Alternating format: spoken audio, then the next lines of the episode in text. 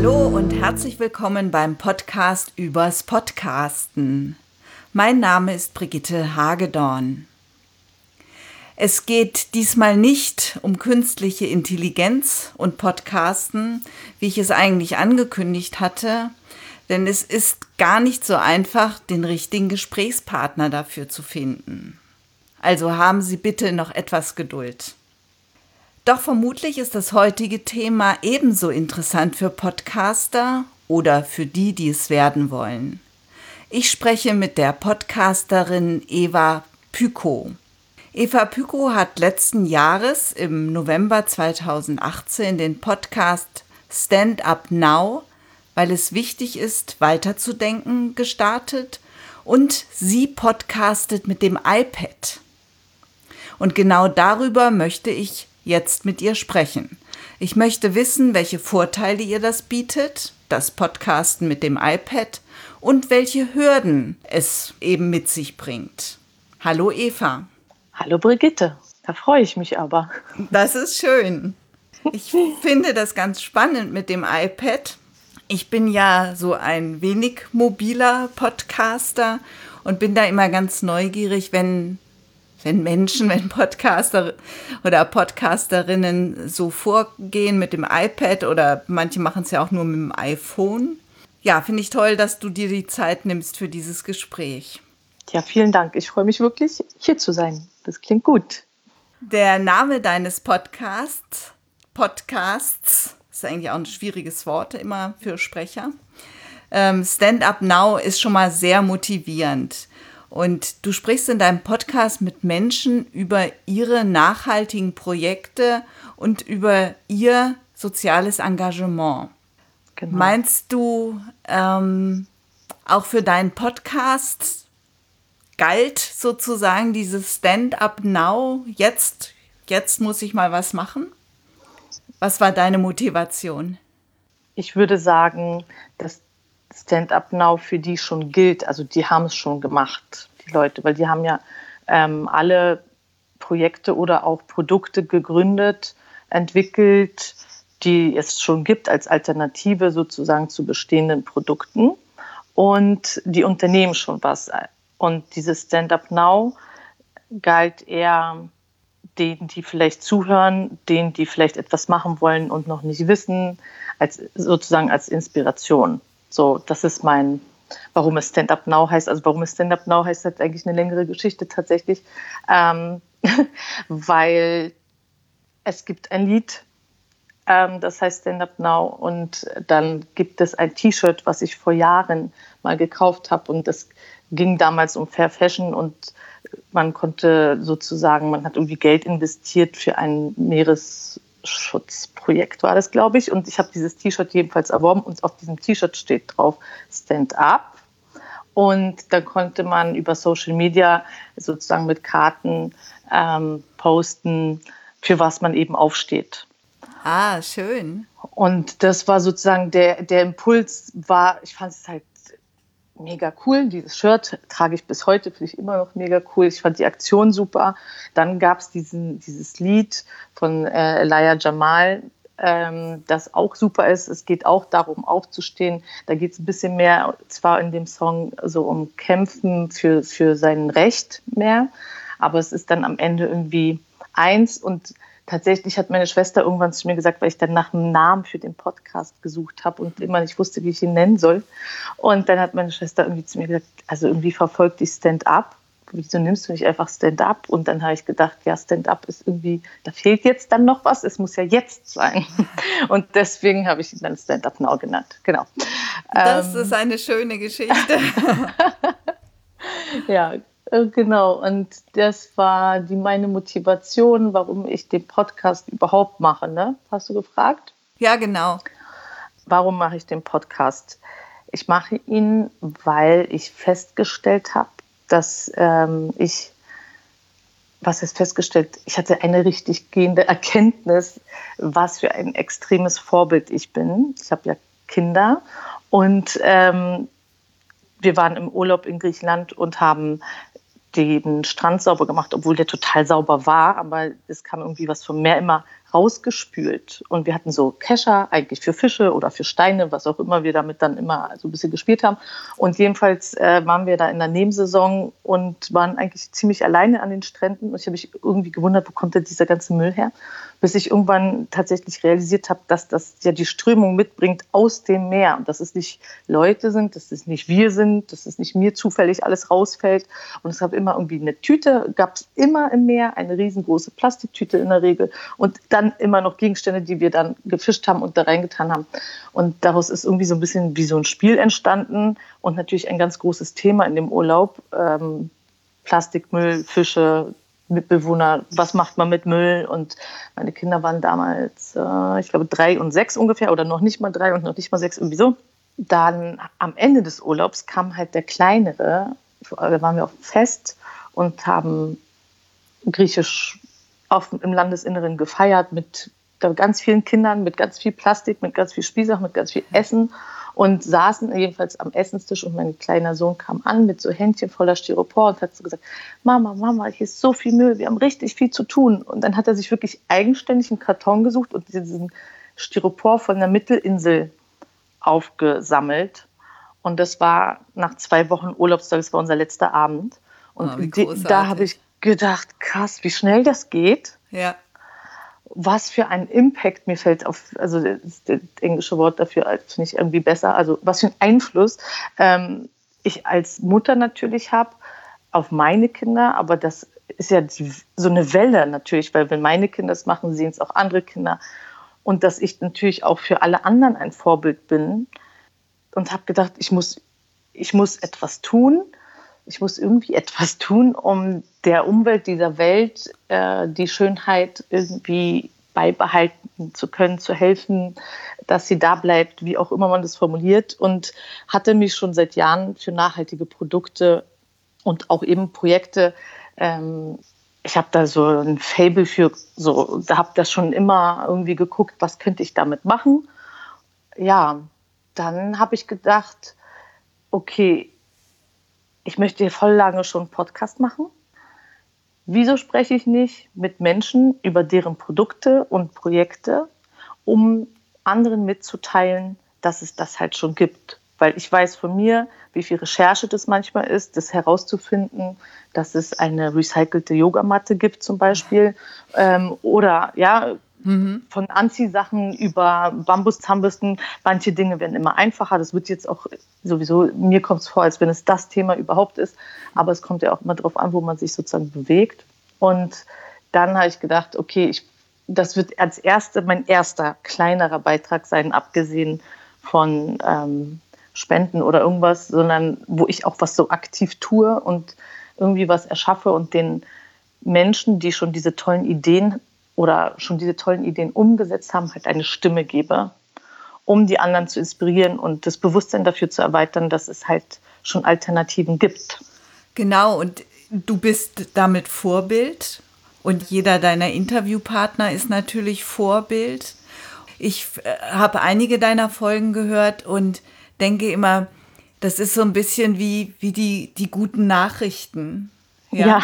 Man macht ja. das Radio an und hört irgendwie immer Schrecken und dann denkt man, ah, das ist ja toll, das ist ja eine schöne Idee, jetzt auch mit den Yogamatten zum Beispiel. Oder ich fand so schön dein, deinen ersten Podcast ähm, letztes Jahr vor Weihnachten. Das war dann der Adventskalender für 24 gute Taten. Ja. Also ein Adventskalender, wo man nicht jeden Tag ein Stück Schokolade bekommt, sondern man jeden Tag sieht, was man jetzt für das Geld, was man dafür bezahlt hat, ähm, welches Projekt man unterstützt. Ja, das ist wirklich ja, eine mega Idee. Ja, und ich freue mich da. Also ich hatte letztes Jahr hatte ich leider schon meinen Kalender, aber ich habe mir das halt notiert und ich werde auf jeden Fall dieses Jahr also von diesen Kalendern was kaufen. Ne? Ich finde das, find das eine ganz tolle Idee. Und auch andere, so eine, so eine, über Mode hattest du was, über nachhaltige Mode. Das fand ich auch sehr inspirierend. Habe ich gleich auch weitergeteilt an eine, an eine Freundin, eine Modemacherin von mir. Ähm, ja, ich finde das toll. Ja, danke schön. Sehr ja. gerne. Danke dir. ja, also Ja, gerade auch bei den 24 gute Taten, das war natürlich auf so vielen Seiten toll, weil erstens bin ich schon lange Fan von dem Adventskalender. Ich hatte den halt schon Jahre vorher immer. Ich habe versucht, den ähm, für Firmenkunden sozusagen als Geschenk äh, näher zu bringen an meinen damaligen Vorgesetzten. Der fand es jetzt nicht ganz so, also er hat den Sinn darin halt nicht so ganz gesehen. Hm. Hm, äh, hab, konnte ich vielleicht auch nicht gut genug vermitteln, das mag auch sein. Aber äh, als ich den Podcast sozusagen angefragt habe, war es bei mir so, dass es sich ah, das so auch ein bisschen erfüllt hat, so ein bisschen da auch was Gutes zurückzugeben, weil ich mich halt schon Jahre sozusagen gefreut hatte und auch da schon meine Kinder selber so neugierig waren, immer die Türchen zu öffnen und zu, zu fragen, also damals zu fragen, weil sie noch nicht lesen konnten, äh, wo, wo denn jetzt das Geld denn heute hingeht oder was, was unterstützt wird oder welcher Affe dann manchmal oder irgendwas. Das war halt auch das, da ist es mir zwar noch nicht ganz so äh, extrem aufgefallen, dass ich auch da so ein Vorbild eben bin. Und äh, das war total gut, weil die dann natürlich ähm, darüber ja auch ganz vielen Leuten auch schon erzählt haben, auch so Oma und Opa und so. Und dann hatten Oma und Opa auch so einen Kalender. Und irgendwie war das halt so ganz schön. Und dann war es natürlich als erster Podcast auch äh, zum Ende November noch, Gott sei Dank, ähm, geschafft. Ähm, ganz gut, ja. ja. Ja, schön. So, jetzt ähm, wollen wir aber über die Art und Weise deines Podcastens sprechen. Du machst das mit dem iPad. Machst du alles mit dem iPad, also von der Aufnahme bis zur Veröffentlichung? Ja, also ich nehme das auf. Ähm, genau, ich nehme das übers iPad ganz normal auf. Also ganz normal heißt in dem Fall, also ich habe so eine Rode, mm, so einen Adapter von Rode und ich habe Ansteckmikros ähm, und mit denen und natürlich Kopfhörer, äh, aber auch tatsächlich auch nur die von Apple in dem Fall, kann ich ja sagen. Ähm, und dann fahre ich in der Regel, wenn es möglich ist, wenn die Leute in Berlin sind oder ich zufällig in Hamburg und die dann auch da sind oder irgendwie so, wenn man sich irgendwie treffen kann, dann treffe ich mich auch am liebsten mit den Menschen. Und ähm, bin dann mit dem iPad unterwegs. Das, der Vorteil ist, es ist natürlich schön leicht und ich kann es einfach äh, tatsächlich in meiner Handtasche haben. Und dann habe ich den Rode-Adapter und da gibt es eine ähm, App, die man sich runterladen kann, die dazugehört, wenn man das kauft. Die heißt Reporter, einfach Reporter. Die zu, zu dem, zu dem Rode-Adapter gehört genau. oder zu dem iPad? Ah ja. Nee, zu dem Adapter, genau. Und das ist ganz ähm, hervorragend, also da kann ich so lange aufnehmen, wie ich möchte. Da kann ich, ähm, ja, das ist vor allem der Hauptgrund. Ich kann es einfach so lange aufnehmen, wie ich möchte. Das ist nämlich mit GarageBand ähm, auf dem iPad nicht der Fall. Also für alle, die damit anfangen wollen. Ähm, da gibt es nur eine bestimmte Länge der Spurlänge und die ist 25 Minuten. Ah, gut zu wissen. Und du, ich habe am Anfang gedacht, na, das ist ja egal, dann nehme ich einfach zweimal auf, also weil die sind länger geworden, die Podcasts, als 25 Minuten. Und äh, hatte dann die große Hürde, die zwei Spurlängen, sagen wir jetzt mal 25 Minuten jeweils, zusammenzubringen in GarageBand, weil er hat mir ja logischerweise die Spur nicht verlängert, auch dann nicht. Das habe ich natürlich nicht gecheckt vorher sondern das bleibt dann bei 25 Minuten. Also entweder man entscheidet sich und sagt, okay, ich bringe nur Folgen raus, die unter 25 Minuten sind, oder ich teile sie eben, wie es ja auch viele machen, und dann bringen sie es in zwei Teilen. Aber wenn man halt länger ein Gespräch am Stück veröffentlichen will, dann braucht man Zusatz, ähm, dann braucht man ein anderes Schnittprogramm und man braucht halt vor allem eine andere Aufnahmemöglichkeit. So.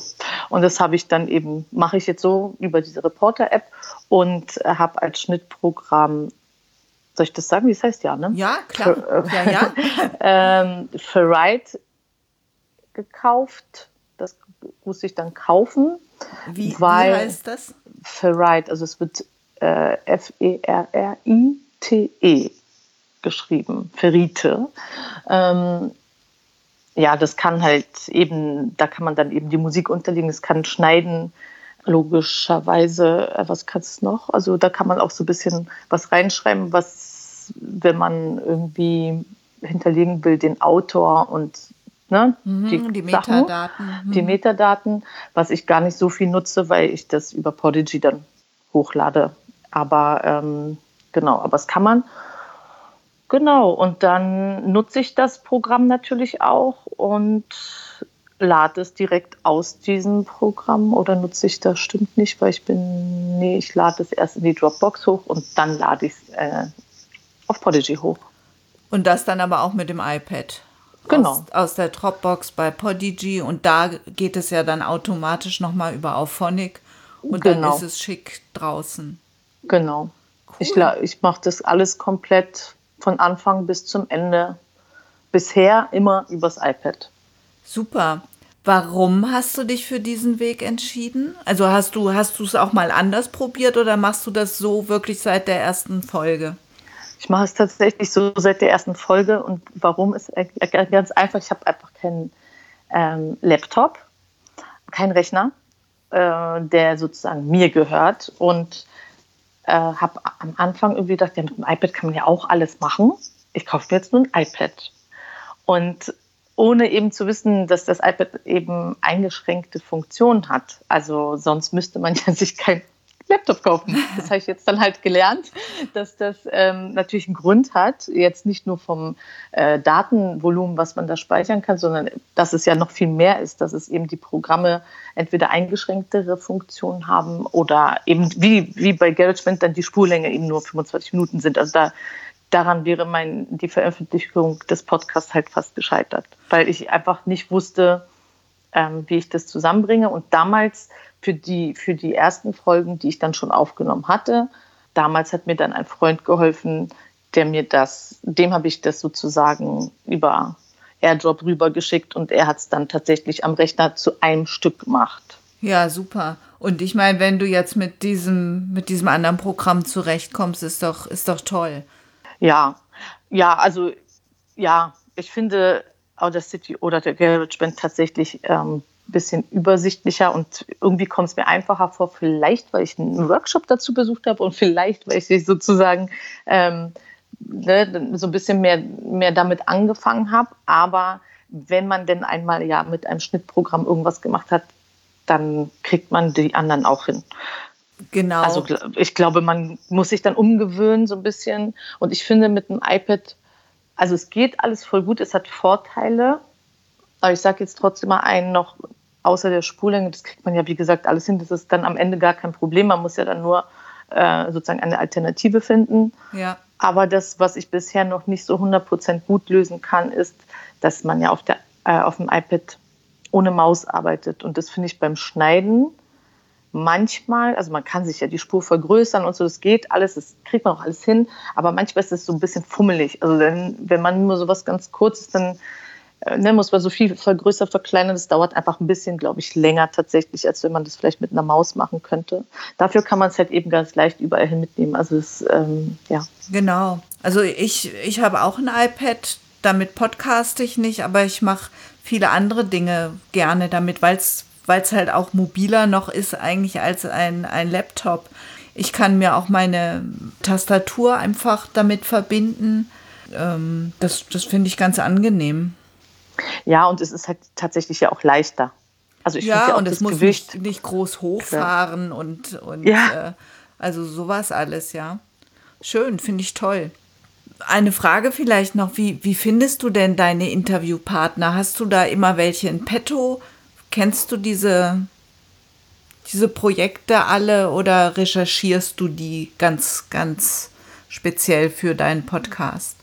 Also anfangs ähm, hatte ich hatte ich schon so ganz viele Produkte und Projekte im Kopf, habe ich eigentlich bis heute, weil ich habe die natürlich noch alle gar nicht gesprochen, weil ich ja sozusagen, weil mein Interesse da so hoch ist, dass ich sowieso damit beschäftigt bin, also sowieso persönlich für mein Leben nach Alternativen suche oder dann durch diese Suche komme ich vom einen ins Hundertste, wie es manchmal so ist, so beim Internet ähm, recherchieren und oder auf Social Media. Und manchmal habe ich jetzt auch schon Anfragen tatsächlich äh, von Leuten, die gerne mitmachen würden, weil ich zum Beispiel auf Social Media bei denen irgendwas kommentiere und die mitkriegen, dass ich dann einen Podcast mache. Perfekt, so muss es Ähm, sein. So muss es halt genau.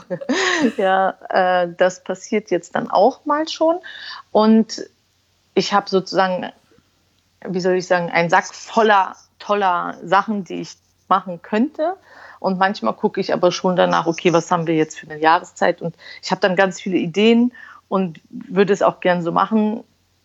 Tatsächlich rennt dann aber irgendwie auch die Zeit davon und zwei Wochen sind irgendwie kurz und aber irgendwie auch eben nicht. Also zum Frühjahr hätte ich halt gern eigentlich zu Frühjahrsputz genommen und ähm, es hat halt aber aufgrund meiner privaten Termine alles gar nicht funktioniert und dann hatte ich dann auch so viele andere tolle Projekte, dass ich gedacht habe, okay, ich mache jetzt die und dann mache ich vielleicht nächstes Jahr das anders oder mache jetzt vielleicht zum Herbstputz oder so. Ein bisschen so. Also Ja. äh, es, ist, es ist nicht so schwer, die zu finden und tatsächlich ist es auch so, dass nicht alle, das wäre jetzt übertrieben, aber ich würde jetzt sagen, 95 Prozent der Menschen, die ich anfrage, sagen ja.